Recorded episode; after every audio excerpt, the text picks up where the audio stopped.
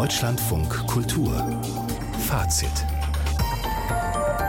mit Wladimir Balzer. Herzlich willkommen zur Kultur vom Tage, nachts im Radio und jederzeit als Podcast. Wir wollen wissen, warum Michelle Welbeck erst in einer Art Kunstporno mitspielt, es aber jetzt bereut. Dann besuchen wir einen englischen Künstler, der in einer Kunsthalle der Deutschen Bank gegen den Finanzkapitalismus wettert. Und gleich gehen wir nach New York, wo ein Ukraine-Museum für die Freiheit kämpft. Ukrainer auf der ganzen Welt versuchen, ihr Land zu unterstützen und in New York hilft ihnen dabei ein ganz besonderer Ort, nämlich das Ukraine Museum im East Village. Es existiert seit fast 50 Jahren, aber ist jetzt das Zentrum der großen ukrainischen Community in New York geworden, seitdem der Krieg diese Dimension angenommen hat. Es hat eine stolze Sammlung, dieses Museum, von tausenden Objekten aus allen Perioden der ukrainischen Geschichte, von Alltagsobjekten über Kunstwerke bis hin zu Textilien. Der Direktor ist Peter Doroschenko. Ich habe ihn kurz vor der Sendung angerufen in New York und ihn gebeten, uns äh, mitzunehmen in sein Haus. The building that the that houses the Ukrainian Museum was built specifically for the museum by the board and the community, Ukrainian community here in New York.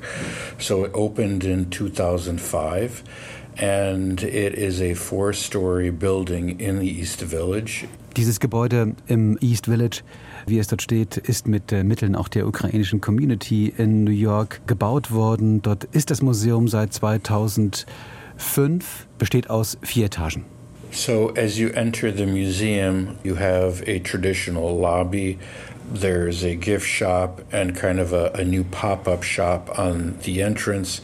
Past the information desk is the first gallery, which is our largest exhibition space. Wenn man das Gebäude betritt, dann ist das ja wie in vielen Museen auch, dass man erstmal an einem Laden vorbeigeht und dann gleich in den ersten Stock geht, da wo schon die ersten Galeriebereiche sich befinden, der größte Ausstellungsbereich dieses Museums.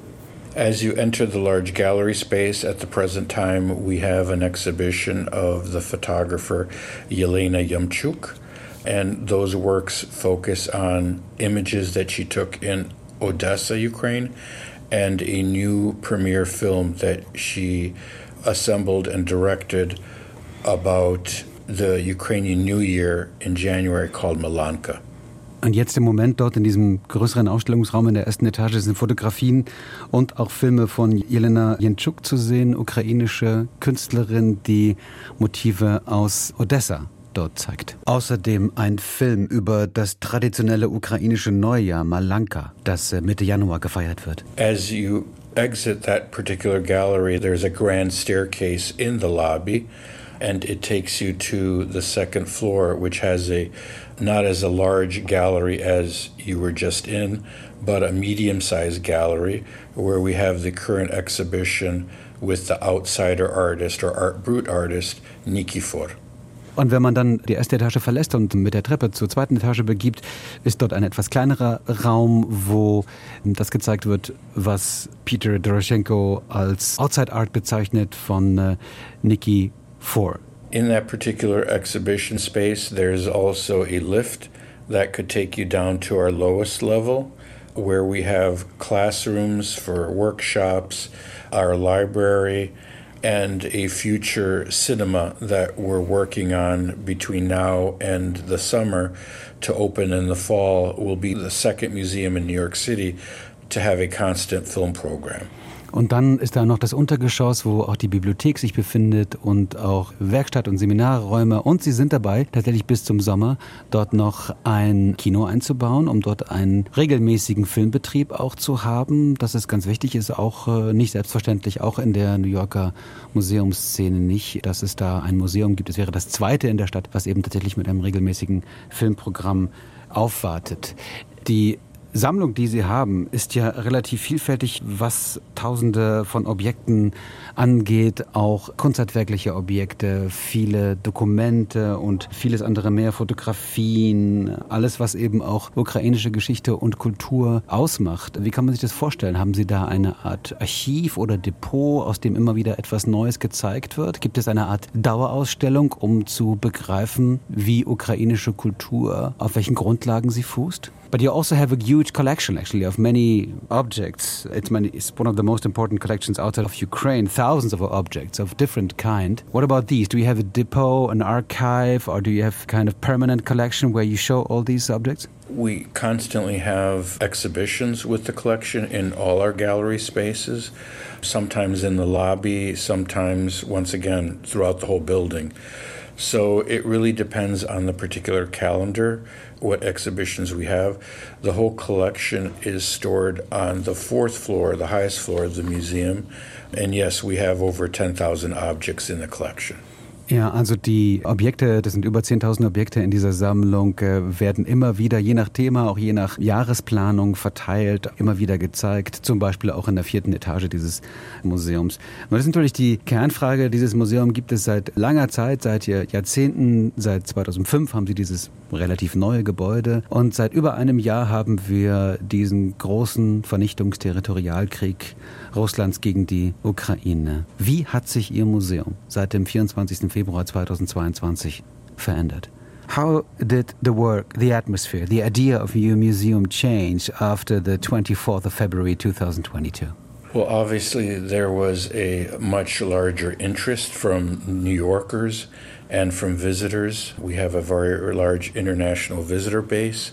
So the attendance and the visitorship increased greatly, especially March of last year, right after the war started. Also das Interesse der Besucher ist einfach sehr nach oben gegangen. Wir haben, sagt Peter Doroschenko, wir haben ein großes internationales Besucherinteresse und das ist nochmal immens gestiegen, gerade auch im März letzten Jahres, also kurz nach Beginn dieses großflächigen Krieges. And then I would say that what it has done is both psychologically and work-wise for the staff, for the team, has sped things up. The war has really, it's something that it increased uh, the movement of time in a much greater way where more had to be accomplished both with the exhibit and our communication and our position with what role the museum plays in the community. Der Krieg oder der Kriegsbeginn hat auch noch mal tatsächlich das Tempo der Arbeit für das Team in diesem Museum verändert. Alles wurde schneller, man musste auch schneller reagieren und mehr auch tatsächlich in diesem Museum organisieren, tun, um auch auf die ukrainische Community in New York zuzugehen. Was bedeutet das konkret? Also wie hat die ukrainische Community in New York, die ja recht groß ist, wie ist die mit ihrem Museum umgegangen? Ist das letztlich auch zu einem Art Treffpunkt geworden, ein Ort, wo man sich über den Krieg und die Folgen austauscht? The local community, which is very large, wanted to see us engage both with our collection, our exhibitions, and our international network on either highlighting Ukrainian culture or helping uh, partner organizations in Ukraine. So, what we did was we engaged in two exhibits one with the photographer Max Levin, who died a month into the war. We showed his last photographs and also an exhibit about destroyed and damaged museums and cultural centers in Ukraine. Für die ukrainische Community in New York war dieses Museum seit dem Krieg natürlich ganz besonders wichtig und da wurden auch Erwartungen formuliert, dass man da eben kooperieren sollte, dass es auch so etwas wie Hilfe geben sollte für die Ukraine.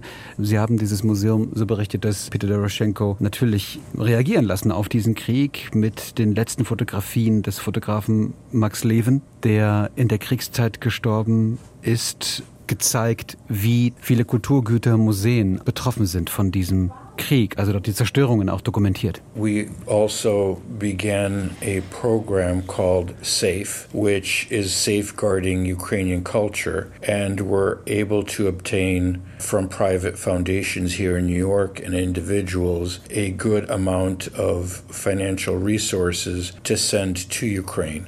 which at first we started with basic needs such as computers or cloud services so they can get their collections in digitized. And now we're working with we've moved on to assist both large medium and small organizations who are doing things on a day-to-day basis with damaged or destroyed museums Und Sie haben natürlich auch Sammlungen gestartet. Sie haben ein Programm gestartet mit dem Titel Safe und haben auch viele Menschen gefunden, die gespendet haben, auch durchaus äh, sehr beträchtliche Summen und haben damit auch ganz praktische Hilfe geleistet für die Kulturszene in der Ukraine, haben Computer besorgt, haben Cloud-Services möglich gemacht, damit eben auch Werke dort, Kunstsammlungen digitalisiert werden können. Sie haben vieles versucht zu organisieren, haben da auch viel kooperiert und unter anderem Institutionen unterstützt, die sich für den Schutz von Kulturgut in der Ukraine einsetzen. Und haben Sie das Gefühl, dass Ihr Museum auch zu so einer Art Treffpunkt geworden ist für die ukrainische Community, jenseits der Hilfe, jenseits der Unterstützung für die alte Heimat? Dass es auch ein Treffpunkt geworden ist, wo man sich bestärkt, wo man sich vernetzt, noch stärker vielleicht als früher? Yes, absolutely. Last week we had a roundtable panel with various individuals from Ukraine or Ukrainian Americans living in Ukraine on the topic of decolonization and decolonizing Tsarist and Soviet and Putinist policies on Ukrainian culture. We had room for 80 people. We could have sold it out three or four times. People wanted to know what they could do, what kind of activities they can engage with to help, even with this particular topic, to move it along. So, yes, people are constantly reaching out to not just the museum, but any organization, Ukrainian organization in New York, to see what they can do and how they can engage. Bemerkenswert war auch in der Diskussion, die Sie letztens hatten, eine Art Roundtable-Debatte, da war eigentlich nur Platz für 80 Menschen. Der hätte es drei, vier Mal noch voller machen können. So groß war das Interesse. Es ging in diesem Fall um Dekolonisierung der Ukraine, um eine Loslösung vom russischen Imperium und von den äh, kolonialen Ambitionen dieses Russlands, das eben bis ins Zahnreich zurückreicht, aber eben auch das Putin-System einschließt. Und das äh, hat er auf jeden Fall bemerkt, dass es da so ein großes Bedürfnis gibt, all diese Themen gerade jetzt besonders stark zu debattieren. Wie ist es denn überhaupt, was das Bild der Ukraine und ihrer Kultur angeht in New York, in Amerika? Wie unterscheidet sich das von dem, was in der Ukraine selbst stattfindet? Gibt es so eine Art amerikanisch-ukrainische Kultur, die sich in den letzten Jahren vielleicht oder Jahrzehnten entwickelt hat und nun noch mal einen ganz eigenen Charakter hat? There are small, you know, for visual art, there are small nuances, obviously. More contemporary or more modern issues and concerns with particular artists. But I would say that Ukrainians, much like their language, much like the traditional arts and crafts, dance, literature, have always been extremely anchored by what happens or what has happened in Ukraine. So it has not deviated much but it's really informing those who are non Ukrainian or do not know Ukrainian culture on what has happened and what exists. Also er hat bisher noch nicht stark beobachten können, dass sich diese ukrainische Kultur in all ihren Facetten, in all ihrer Vielfalt nun noch mal so einen amerikanischen Touch gegeben hätte, sondern dass es vor allem auch ein Ort ist, dieses ukrainische Museum all jene in die ukrainische Kultur und Nation einzuführen, die sie eben nicht kennen, die vielleicht noch etwas entdecken wollen. Ich danke Ihnen sehr für das Gespräch und wünsche noch eine sehr produktive Zeit für Ihr Museum, viele Unterstützer und tolle Projekte. Thanks so much for this interview and hopefully you will have even more support, many interesting visitors and a very strong kind of attitude in these times, especially for the Ukrainian community in New York. Thanks so much. Thank you very much, and I invite your visitors, if they come to New York, to visit us and to support Ukraine. Absolutely. Thanks so much. Thank you. Was treibt denn Michel Welbeck schon wieder? Einer der berühmtesten europäischen Schriftsteller, der wirklich mm, ja, irgendwie keinem Skandal aus dem Weg geht, hat diesmal eine Art, wie soll man sagen, Kunstporno gedreht. Das heißt, nein, eine niederländische Künstlergruppe hat das für ihn getan. Obwohl Porno auch schon wieder falsch wäre als Genre. Also vielleicht ist es eher eine Dokumentation über den inzwischen Mit-60er Michel Welbeck, wie er in einem Hotelzimmer junge weibliche Fans trifft. In jedem Fall ist er, dieser Welbeck, mit dem Resultat nicht einverstanden. Auch nicht mit dem Trailer, der schon im Netz ist. Jetzt wird gestritten. Und mein Kollege Tobias Wenzel hat Welbeck einfach angerufen, weil er es genauer wissen wollte. Es ist ein Wendepunkt in meinem Leben. Michel Welbeck meint seine Teilnahme an einem pornografischen Dokumentarfilm des niederländischen Künstlerkollektivs Kirak. Der Deal? Der Regisseur organisiert ihm junge Frauen, die aus Neugier mit dem französischen Autor Sex haben wollen, wenn Welbeck sich dabei filmen lässt. Welbeck hat einen dementsprechenden Vertrag unterschrieben. Ich weiß nicht, warum ich das gemacht habe. Ich habe Mist gebaut. Das kommt vor. Mittlerweile gehen der französische Schriftsteller und seine Ehefrau Lissis juristisch gegen Stefan Reutenbeek vor, den Regisseur der Filmreihe. Sie wollen die noch nicht erfolgte Ausstrahlung des Films verhindern und fordern die Entfernung des Trailers aus dem Internet und Schadenersatz für die dort vom Regisseur aus dem Off verbreitete Behauptung, die, so Welbeck, eine rufschädigende Lüge sei. Zijn vrouw was een maand bezig geweest om vanuit Parijs de prostituees alvast te regelen. Le mensonge, c'est l'histoire d'organisation de prostituées au Maroc. Die Lüge ist die Geschichte, meine Frau habe für mich in Marokko Prostituierte organisiert, für unsere Hochzeitsreise. Einen Monat im Voraus.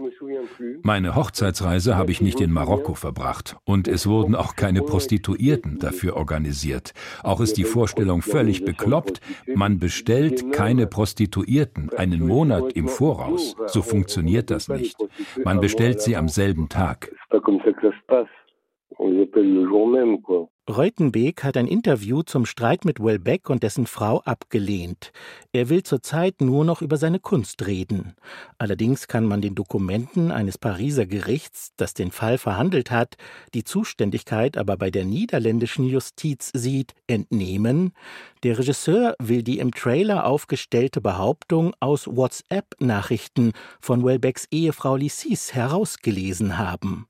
Selbst wenn er sie richtig gedeutet hat, stellt sich die Frage, ob Reutenbeek diese Nachrichten überhaupt ohne ihre explizite Zustimmung hätte verwenden dürfen.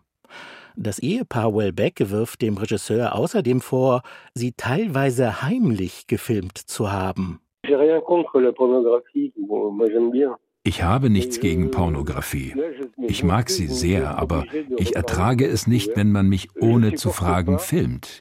So möchte ich einfach nicht behandelt werden. Ich ertrage es nicht, dass man mich wie einen Gegenstand behandelt.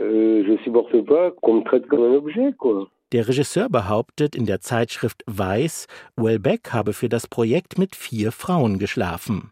Welbeck sagt, er habe nur mit einer Sex gehabt.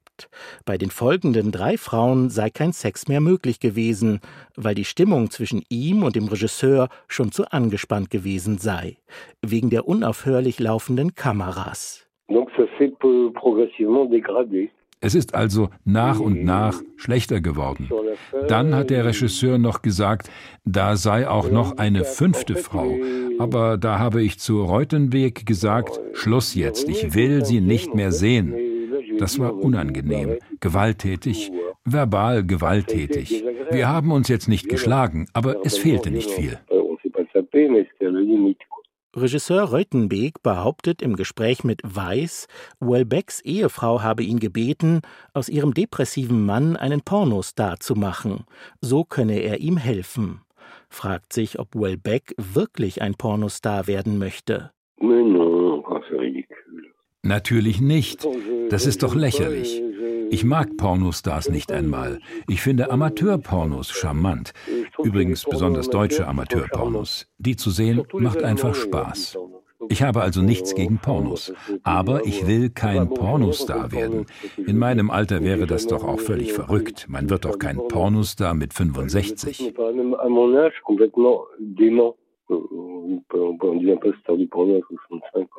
Es wird wohl ein niederländisches Gericht darüber entscheiden, ob der Trailer aus dem Netz entfernt oder abgeändert werden muss und ob die Pornodoku letztlich öffentlich gezeigt werden darf. Die Filmpremiere wurde nun vom 11. März auf den 27. Mai verschoben. Die Teilnahme am Film habe ihm schon jetzt sehr geschadet, sagt Michel Welbeck. In Frankreich mache man sich über ihn lustig. Freunde würden ihn nicht mehr unterstützen. Ich fühle mich verraten. Michel Welbeck über sich selbst und seine Rolle in diesem sehr speziellen Projekt. Wir dürfen gespannt sein, ob der Film es in die Öffentlichkeit schafft. Tobias Wenzel hat mit Michel Welbeck telefoniert. Und jetzt zu einem Künstler, der mit anderen Dingen beschäftigt ist. Jemand, der in Großbritannien ein Star ist, aber in Deutschland wiederum wenig bekannt. Isaac Julian.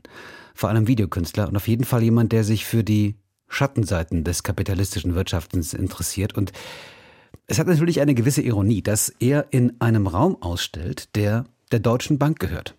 Seine Kunst selbst stammt aus einer Privatsammlung. Palais Populaire heißt der Ort unter den Linden in Berlin, gleich neben der Staatsoper. Aber schauen wir doch erstmal, was genau ist, wofür seine Kunst eigentlich steht. Laura Helena Wurth, was macht sein Werk aus? Isaac Julian hat so in den 80er Jahren am Central St. Martin Bildende Kunst und Film studiert. Das Central St. Martin ist so ein bisschen die ja, Kaderschmiede, kann man eigentlich sagen, an den englischen Kunstunis. Dort war er Teil von Sankofa Film and Video Collective, einem Zusammenschluss von jungen Filmemachern eigentlich, die sich bemüht haben, neues, unabhängiges, schwarzes, englisches Kino zu entwickeln. Da hat er seine ersten Kinofilme gemacht und die hat er eigentlich am Anfang die ganze Zeit gemacht. Also er hat, eigentlich kommt er aus dem Kino bis 91, da hat er den letzten richtigen Kinofilm gemacht, Young Soul Rebels, so ein Coming-of-Age-Drama aber hat dann doch durchaus gemerkt, dass mehr Freiheit und Autonomie darin liegt, Kunst zu machen und hat dann einen Film gemacht, der heißt Looking for Langston. Der ist heute eigentlich so ein bisschen so ein Kultfilm und so ein Klassiker. Das ist ein Zusammenschnitt aus Archivmaterial aus dem Harlem der 1920er Jahre und gescripteten Szenen, wo es darum geht, den amerikanischen Dichter Langston Hughes als ikonischen schwarzen schwulen Mann zu repräsentieren, weil Isaac Julian eigentlich gesagt hat, diese Homosexualität ist aus der Geschichte dieses Dichters eigentlich rausgeschrieben worden. Und dann ist er mal zur Johannesburg Biennale eingeladen worden, daraufhin von Victoria Miro Euro, was eine große und angesehene Galerie ist, repräsentiert worden und hat dann gemerkt, dass man für so einen Film natürlich viel leichter viel Geld bekommen kann in einem Kunstkreis, als wenn man sich ständig auf Filmförderung bewerben muss. Weil wir natürlich irgendwo ein bisschen immer das Gefühl haben, Kunst hat einen Ewigkeitsanspruch, ein Spielfilm vielleicht nicht. Und so hat er eben für Playtime 1,3 Millionen Pfund zusammenkriegen können mit der Hilfe seiner Galerie 2013 damals. Also Isaac Julian, ein Mann, der, wir haben es gehört, Film mit bildender Kunst verbindet. Und jetzt also diese aktuelle Aufstellung im Kunstraum der Deutschen Bank, Palais Populär genannt, unter den Linden in Berlin. Ausgerechnet könnte man sagen, weil es ja offenbar in Playtime auch um den Finanzmarkt und äh, die Finanzindustrie geht, aber offenbar spielt auch Musik eine gewisse Rolle.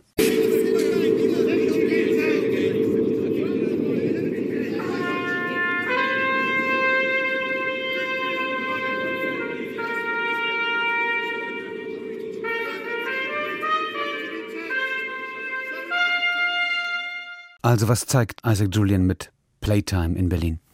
Das, was wir gerade gehört haben, das müssen wir uns so vorstellen, dass wir dort einen Hedgefondsmanager sehen, der von Kopf bis Fuß schwarz gekleidet ist, in einem riesigen weißen Raum steht, der so gleißendes Licht auf die Stadt wirft. Dort steht nur ein einziger weißer, lederbezogener Vitra-Stuhl drin und er spielt eben ganz elegisch diese Trompete. Wir befinden uns eigentlich kurz nach der Finanzkrise 2008 und Isaac Julian hat verschiedene Charaktere begleitet und dargestellt eigentlich in diesem Film. Wir haben den Hedgefondsmanager, wir haben den Auktionator, das ist Simon de Pury, der ja tatsächlich Auktionator ist und Gründer des Auktionshauses Philippe Pury.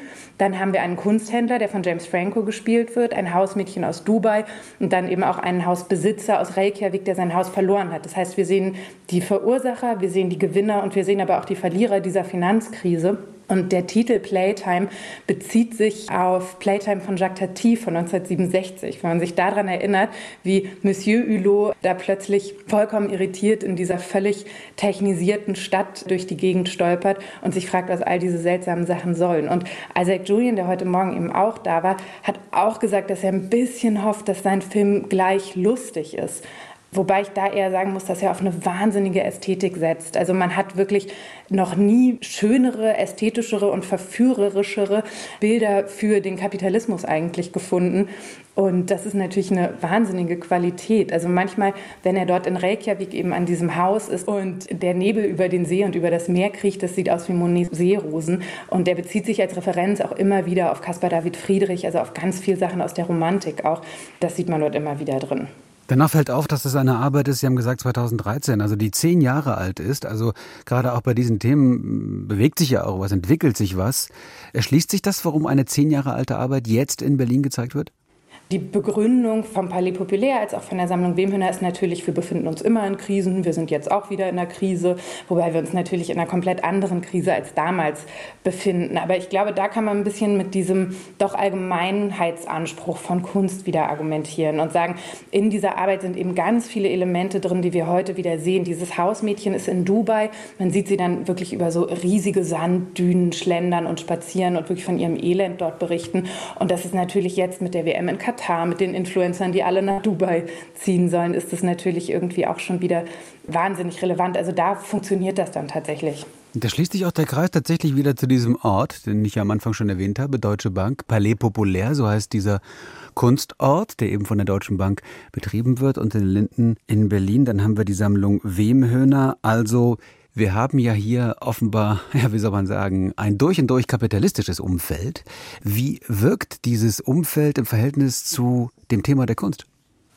Das entbehrt natürlich nicht einer gewissen Ironie, dass wir dort eine ganz klar kapitalismuskritische Arbeit haben oder zumindest eine, die sehr schonungslos Gewinner und Verlierer als auch Verursacher dieser Krise zeigt. Und dort sozusagen jemanden zu sehen, einen der großen Player auch auf dem Finanzmarkt, die Deutsche Bank, ja, das ist natürlich relativ ironisch, vor allem wenn man sich dann eben auch fragen muss, welche Wirkmacht wird der Kunst eigentlich von ihren Sammlerinnen und Sammlern zugestanden? Also wie viel Einfluss hat denn sowas auf das echte Leben oder ist es letztendlich einfach nur eine schöne ästhetische Erfahrung, auf die das dann runtergebrochen wird?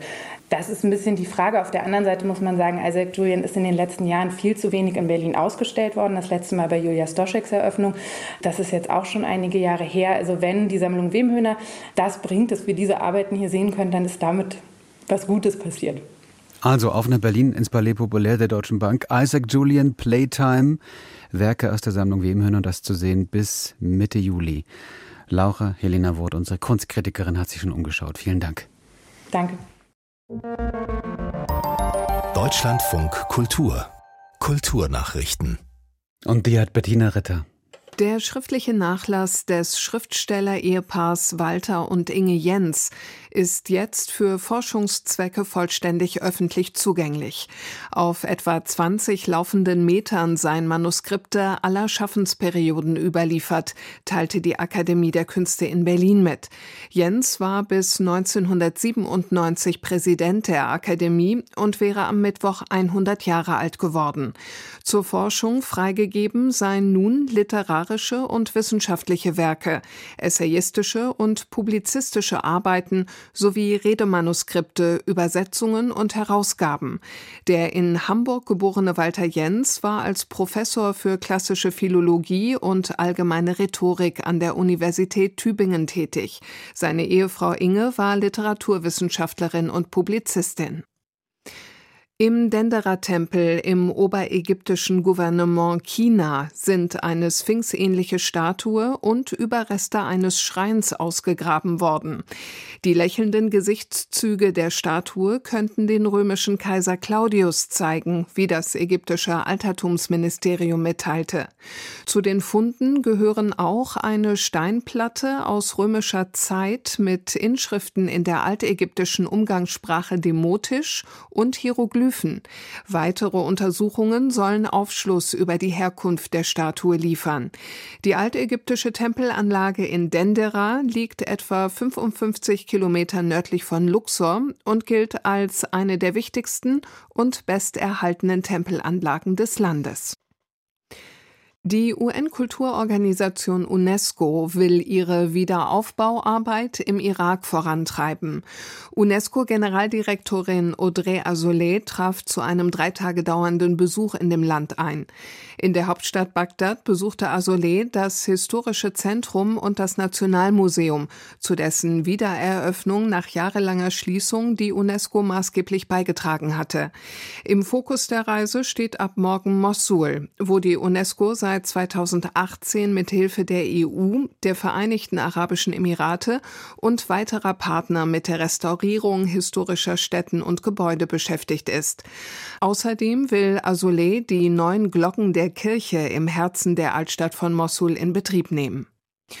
Die brandgeschädigte Pariser Kathedrale Notre Dame soll am 8. Dezember 2024 wieder eröffnet werden. Das teilte die Wiederaufbaubehörde in Paris mit. Dort hieß es, man werde eine völlig neue Kathedrale erleben. Das Pariser Erzbistum hat einen Wettbewerb ausgelobt, um die Innenausstattung neu zu gestalten. Dazu gehören etwa der Altar, das Taufbecken und die 1500 Sitzplätze. Kunst in der Diktatur. Das ist bekanntermaßen mehr als nur die beiden Dinge Widerstand auf der einen Seite oder Staatstreue auf der anderen Seite. Viel passiert ja auch dazwischen, war in der DDR zu erleben, aber eben auch vorher. Tobi Krone war heute Abend in München im Lehmbachhaus, um mehr über Künstler im Nazireich zu erfahren. Über diejenigen, die geblieben sind in Deutschland, als die Bücher brannten, hat über lange Zeit ein Schleier gelegen. Die Zeit zwischen 1933 und 1945 gab es viele Jahrzehnte so gut wie nicht im Leben vieler, auch vieler Kunstschaffender. Ein Intellektueller der Nachkriegsjahre gab diesem Schleier einen klingenden Namen innere Emigration. Ein Begriff wie ein Rettungsring für all diejenigen, die zwar nicht physisch emigriert waren, wie Brecht, Mann oder Feuchtwanger, aber auch keine richtigen Nazi-Künstler. Das ist ja auch ein sehr äh, moralisch aufgeladener Begriff, der eben davon ausgeht, dass man im NS-Deutschland leben konnte und sich komplett davon unberührt weiterarbeiten konnte und sich distanzieren konnte. Das ist eine Frage, ob das überhaupt ging. Ich hatte oft das Gefühl, es gibt nur zwei Seiten, gut oder böse. Ilka Förmann hat vor einem Jahr die Ausstellung Kunst für keinen an der Frankfurter Schirn kuratiert, die sich den Schicksalen und der Kunst im Zeitraum 1933 bis 1945 von KünstlerInnen widmet, die 1937 in der Ausstellung entartete Kunst zu sehen waren, denn die wenigsten hörten dann einfach auf zu malen. Analog dazu hat Anatole Renier diese Arbeit für die Welt der Literatur gemacht. Er veröffentlichte 2020 das Buch Jeder schreibt für sich allein. Der Titel eine Anlehnung an einen der Hauptprotagonisten, der zwar die Nazis verabscheute, aber während des NS unliebsame Passagen seiner Werke umschrieb. Hans Fallada war mit Sicherheit kein Nazi und hat aber trotzdem Kompromisse gemacht. Er hat über sich selber gesagt, ich bin kein sehr mutiger Mensch, ich kann nur viel ertragen. Anatole Renier und Ilka Förmann, die Kuratorin und der große Literaturliebhaber. Sie beide sprechen an diesem Abend über das, was bis heute weitgehend unbekannt ist. Wie lebten und arbeiteten Geistesgrößen während des NS, wenn sie keine Nazis waren? Und warum gingen sie nicht ins Exil? Ins Exil gehen hört sich immer so einfach an, aber da gehörte natürlich ein riesiger bürokratischer Akt dazu. Das kostete viel Geld, musste Kontakte haben. Vom Geldbeutel hing meistens auch die Lebensqualität während der Nazizeit ab. Während der ehemalige Direktor der Städelschule Willi Baumeister im Ausland ausstellen und verkaufen konnte und in der schwäbischen Provinz weiterarbeitete, bemalte die Grafikerin Jeanne Mammen mangels Aufträge die Puppen der Reichspuppenbühne. Während der Zeit entdeckte sie für sich den Kubismus. Otto Dix wiederum ließ sich, wie Baumeister seines Lehramts enthoben, am Bodensee nieder, wo er seine apokalyptischen Landschaftsbilder malte, darunter auch das berühmte Bild Judenfriedhof, das die Forschung in den 70er Jahren als heimliches Widerstandsbild interpretierte. Förmann ist da zurückhaltender und glaubt eher daran, dass hier ein Künstler die Grenzen des Malbaren ausprobieren wollte. Auch Anatole Renier schaut nüchtern auf die literarische Welt von damals, wie sich etwa selbst im Exil die Mann-Familie nach und nach von Klaus Mann distanziert, der 1933 die Machtübernahme in seiner neuen Exilzeitschrift Die Sammlung anprangert. Diese Distanzierung geschah wohl vor allem aus einem Grund, um den jüdischen Verlag Samuel S. Fischer zu schützen. Doch was haben die Literatinnen mit den bildenden Künstlern aus den Grauzonen des NS gemeinsam? Wohl, dass den allermeisten das Signum des NS-Künstlers haften blieb. Oder zumindest ihre Werke aus der Zeit im Giftschrank verblieben. Bis heute. Wie gut, dass diese beiden auf dem Podium diese Mühen auf sich genommen haben, um die Ambivalenzen herauszuarbeiten. Eine Arbeit, von der beiden übrigens abgeraten wurde. Es war nicht so einfach, das Thema im Team an den Mann zu bringen. Also da hat keiner Hurra geschrien, sondern es kam eher, mach doch lieber Exil. ähm, ja, weil das natürlich die leichtere Erzählung in gewisser Weise ist. Doch dieses neue Narrativ haben beide bravourös und unprätentiös gemeistert. Und sie begeistern an diesem Abend im Lehnbachhaus mit diesem stets skeptischen und doch empathischen Blick und im Fall von Anatole Renier mit einer ironischen Gelassenheit, die bei diesem Thema eigentlich unerhört ist, die nur einer haben kann, dem die schonungslose Faktentreue eine eigene Lebensaufgabe ist, der Scham zu begegnen, einer Scham, die seine Nachkriegsgeneration im Schweigen ihrer Eltern mitbekam. Ein Kaleidoskop an Geschichten, das kommt heraus, wenn man ohne Verschämung und Schaum vorm Mund genau und nüchtern hinschaut. Auf die Drahtseilakte zwischen Anpassung und Ablehnung, Lebensgeschichten, die man bei Renier mit Hochspannung liest, von Vollblut-Nazis und halbgaren Mitläuferinnen, von wirklichem Zerbrechen am Faschismus und vergebliche tragische Versuche, mit dem eigenen Ruhm noch die eigene jüdische Frau zu retten, wie etwa der Dichter und Romancier Jochen Klepper. Eine Vielzahl von Geschichten, die jene zwölf Jahre endlich für uns greifbar machen und den Mythos der inneren Emigration endgültig entsorgen. Anatole Renier. Also man konnte nur irgendwie Kompromisse schließen. Deswegen sage ich immer, ohne Kompromiss ging es nicht. Künstler, die in der Nazizeit in Deutschland blieben, eine Veranstaltung in München im Lehnbachhaus von Tobi Krone für uns verfolgt. So, und jetzt ist wieder Zeit, sich etwas in dem Überangebot an Serien zu orientieren. Simone Schlosser hat zwei neue Serien rausgesucht. Eine über die Geschichte von Fleetwood Mac und die andere über eine Frau, die mit ihrer Mutterrolle hadert. Toby Fleischman erwachte eines Morgens in der Stadt, in der er sein gesamtes Leben als Erwachsener gelebt hatte. Und plötzlich war sie voller Frauen, die ihn haben wollten. Die Serie beginnt so, dass man sie als Frau am liebsten gleich wieder ausmachen würde. Ein geschiedener Mann, gespielt von Jesse Eisenberg, tindert sich durch New York. Er hat den besten Sex mit den schönsten Frauen und verflucht dabei seine Ex, Rachel, gespielt von Claire Danes. Eine egoistische Workaholic, der Geld wichtiger ist als das Wohlbefinden ihrer Kinder. Und eines Morgens, und damit beginnt die Serie, ist Rachel weg lässt die Kinder in seiner neuen Wohnung und ist dann nicht mehr zu erreichen. Da ist ein Platz frei geworden in dem Yoga-Retreat, in das ich rein wollte. Also hast du die Kinder, damit du Bescheid weißt. Eine typische Rachel-Aktion, meint Toby zu seinen Freunden, die er nach der Scheidung endlich wieder treffen kann, weil Rachel sie angeblich nicht leiden konnte. Und natürlich möchte man ihm sofort zustimmen. Was für eine Rabenmutter bitte lässt ihre eigenen Kinder im Stich. Aber so einfach ist es zum Glück nicht. Denn gerade als man denkt, jetzt reicht es aber langsam mal mit Toby, wechselt die Serie die Perspektive. Und plötzlich sind wir mittendrin in einer der überraschendsten und aufrichtigsten Erzählungen über Mutterschaft. Rachel, was ist passiert? Denn warum Rachel in Wahrheit verschwunden ist, hat zu tun mit Geburtsverletzungen und Wochenbettdepression, mit diesem noch immer so weit verbreiteten Mythos, Mutterschaft sei das Erfüllendste, was einer Frau in ihrem Leben passieren kann, und den Schuldgefühlen, die damit einhergehen, wenn sie das anders sieht. Mit Lohnarbeit, Care-Arbeit und schlicht Burnout. Erzählt wird das passenderweise durch Tobis beste Freundin Lizzie, die wiederum selbst in einer Krise steckt, als ehemalige Journalistin und jetzt Vorstadthausfrau, die nach den Kindern nicht wieder in den Job gefunden hat. Und dann fing sie an zu reden. Am Ende verstand ich es. Zugegeben, das sind viele Themen für eine einzige Serie mit gerade mal acht Folgen. Und da haben wir noch nicht mal darüber gesprochen, wie toll sie die Dynamik zwischen Toby und Rachel trifft. Denn allein, dass er ihr zutraut, einfach so zu verschwinden, wie kann sich ein Mann nur so in seiner Partnerin irren? Aber Fleischman is in Trouble, gelingt es, all diese Themen so gekonnt miteinander zu verbinden, dass man erst im Nachgang merkt, was alles in dieser Serie steckt. Und am liebsten sofort den Roman lesen würde.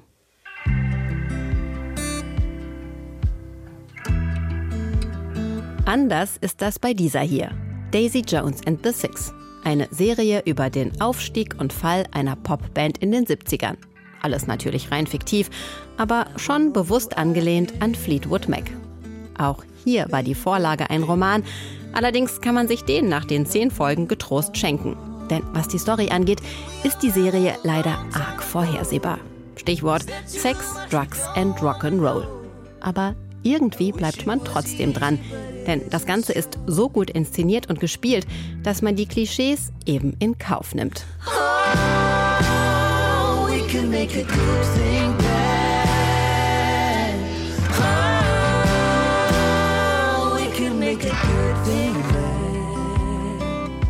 Mittelpunkt stehen die Sängerin Daisy Jones, die gerade ihren ersten Plattenvertrag in Aussicht hat, als sie durch Zufall auf die Band The Six trifft und deren Frontman Billy Dunn. Die beiden sind das, was man von Popstars erwartet. Extrem talentiert, unglaublich charismatisch und wahnsinnig egozentrisch. Und natürlich verlieben sie sich ineinander. Als Paar sind sie jedoch absolut ungeeignet. Abgesehen davon hat er bereits Frau und Kind und so verfallen sie in eine toxische Hassliebe die wahlweise im Tonstudio endet oder in der Entzugsklinik. Der Kniff der Serie, sie ist erzählt als Rückblende, als eine Art Fake-Musik-Doku. Ich weiß nicht, wo ich anfangen soll. Einfach von vorn. Wann genau sind Sie der Musik verfallen? Immerhin, am Ende gibt es dann doch noch einen kleinen Twist. Davon abgesehen ist Daisy Jones and the Six genau das, was man von einer 70s-Hommage eben erwartet. Jede Menge Föhnwelle, Kunstpelz und in einer Gastrolle Leonard Cohns Lieblingsinsel Hydra. Den passenden Soundtrack gibt es natürlich auch, produziert von Blake Mills, der sonst mit echten Stars arbeitet, wie Perfume Genius, Fiona Apple und Laura Marling. Inklusive Instagram- und TikTok-Kanal der Band Hoffen wir nur, dass sie am Ende nicht noch wirklich auf Tour geht. Denn das wäre dann wirklich etwas viel des Guten. Simone Schlosser über Daisy Jones and the Six zu sehen bei Amazon Prime und Fleischman is in Trouble zu sehen bei Disney Plus. Und Hans von Trotha hat die Feuilletons vom 7. März schon gelesen. Das süddeutsche Feuilleton macht mit einer Liebeserklärung an die deutsche Sprache auf. Du bist ein Schatz, ruft der Sprachwissenschaftler Roland Kählbrand seinem Forschungssujet zu. Die deutsche Sprache hat einen schlechten Ruf, beklagt er, dabei sei sie eine der schönsten der Welt. Ein wenig irritiert dann allerdings, dass er genüsslich lauter Zeugen aufruft, die das nur bedingt so zu sehen scheinen. Wie Mark Twain, der fand, Deutsch sollte zu den toten Sprachen abgelegt werden, denn nur Tote hätten die Zeit, Deutsch zu lernen. Oder Voltaire, der meinte, Deutsch spreche man nur mit Pferden. Vielleicht lernen wir unser Deutsch von heute ja in der Zukunft rückwärtig lieben, wenn nicht mehr Journalistinnen und Journalisten, sondern KIs wie ChatGPT das Feuilleton bestücken. Macht KI Journalisten überflüssig? fragt der Kommunikationswissenschaftler Felix M. Simon in der FAZ. Mitnichten, pfeift er in den Wald, KI könne vielmehr sogar eine Chance für die Medien sein. Mutig lässt der ChatGPT den Anfang seines Textes schreiben. Vielleicht nicht ganz so prägnant, wie es sein könnte, findet er das Ergebnis, aber zugegebenermaßen gut genug und klares, logisches Deutsch. Wenn auch sicher nicht das Deutsch, in das sich ein Sprachwissenschaftler verliebt, denn, Zitat FAZ, fürs Redigat reicht es beim Roboter nicht. Das größte Hindernis aber sieht Simon darin, dass große Sprachmodelle kein wirkliches Verständnis der Welt haben. Sie denken nicht wie ein Mensch, sondern ahmen unsere Kommunikationsfähigkeit nach und produzieren Ergebnisse, die vereinfacht gesagt auf dem Vorhersagen von Token beruhen, also auf Vermutungen darüber, was in einem Satz als nächstes Element kommen könnte. Das gilt auch bei Parteien. Fragt man etwa Freiheit mit Fragezeichen, lautet der Christian Lindner Token Porsche und wenn der Parteivorsitzende gerade im Porsche unterwegs ist und die Frage nicht hört, kann es Volker Wissing inzwischen auch. Schließlich ist er Verkehrsfreiheitsminister oder Freiheitsverkehrsminister oder wie auch immer man das nennt. Nur für Deutsche Bahn haben sie bei der FDP keinen Token. Edo Rehns seufzt in der FAZ, die Bahn wird erst 2070 richtig funktionieren und fragt, warum ließ die Politik es so weit kommen?